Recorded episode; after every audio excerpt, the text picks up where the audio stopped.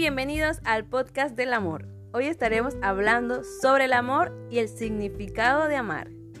El amor es un sentimiento supremo que una persona puede experimentar hacia alguien. Amar no se trata solo de afinidad o de química entre dos personas. El amor es respetar, esperar, comunicar y confiar. No implica solo demostrar un sentimiento de atracción físico, sino de demostrar afectiva y emocionalmente lo que sentimos. El psicoanalista Fromm dijo, el amor debe ser esencialmente un acto de voluntad, de decisión, de dedicar toda nuestra vida a la otra persona. Por lo que respecta el término amor, según el diccionario Lawrence, se trata del afecto o la tendencia a buscar a algo o alguien que represente el bien verdadero o imaginario para gozar con ello.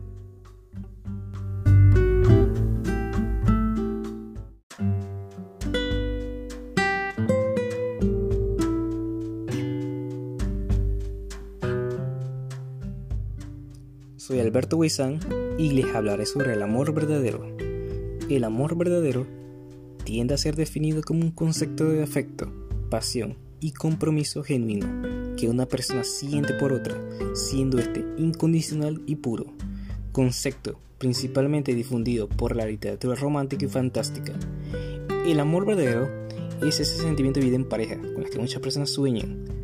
Conviene puntualizar que para que el amor sea verdadero, es necesario que exista reciprocidad.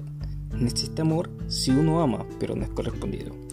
El amor verdadero viene de la mano del cariño incondicional, a través del que una persona conoce de verdad a otra, no solo en sus virtudes, sino también en sus defectos. Cabe mencionar que no solo se limita a las parejas, está el amor a los padres, a los amigos o a los hermanos, con tal que sea cálido e incondicional.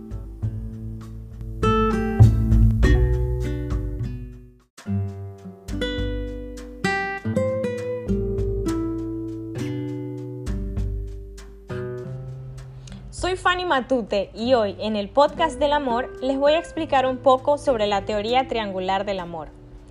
Una de las teorías sobre el amor más conocidas a nivel mundial es la teoría triangular de Stenberg. Robert Stenberg es un psicólogo americano que no solo es conocido por esta teoría, sino también por sus estudios sobre la inteligencia y la creatividad. En su libro El Triángulo del Amor de 1989, define el amor como una de las más intensas y deseables emociones humanas y llega a asegurar que las personas podemos mentir, engañar, inclusive matar en nombre del amor. Esta teoría nos habla de tres cualidades especiales, intimidad, pasión y compromiso, y nos dice que éstas interactúan entre sí. Si las personas pueden llegar a combinar de manera correcta estos tres componentes, se alcanza el amor consumado o verdadero. Este es la representación de la forma completa del amor. Stenberg nos dice que para poder mantener este estado de amor consumado, la pareja debe trabajar en cada una de estas tres cualidades constantemente.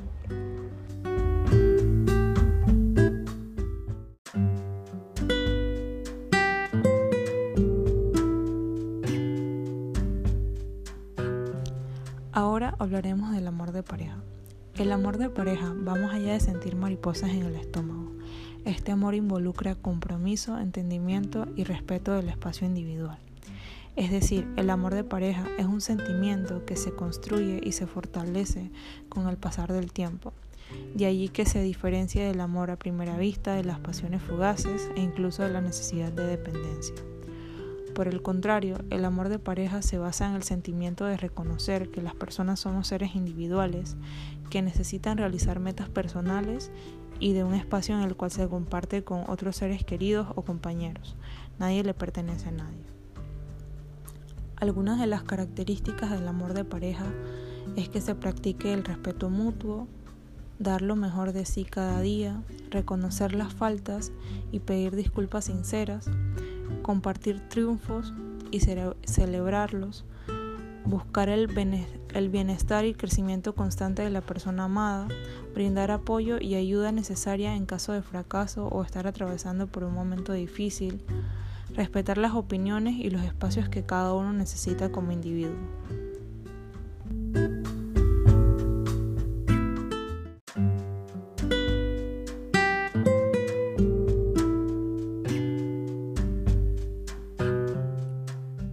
Soy Juan Villalobos y les hablaré sobre el amor romántico. El concepto de amor romántico surge a partir del siglo XVIII, rompiendo con conceptos que se tenían del amor, como el hecho de que en tiempos antiguos los jóvenes no podían escoger a las personas con la que pasarían el resto de sus vidas.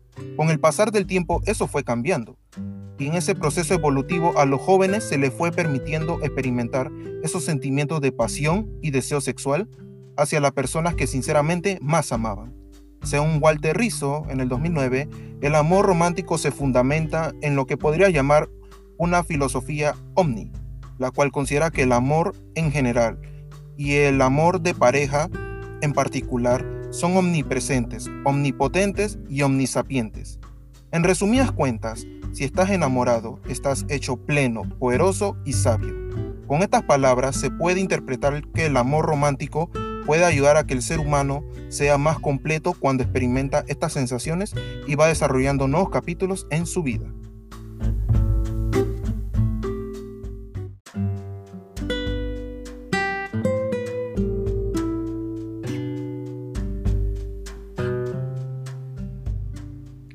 El querer pronto puede acabar.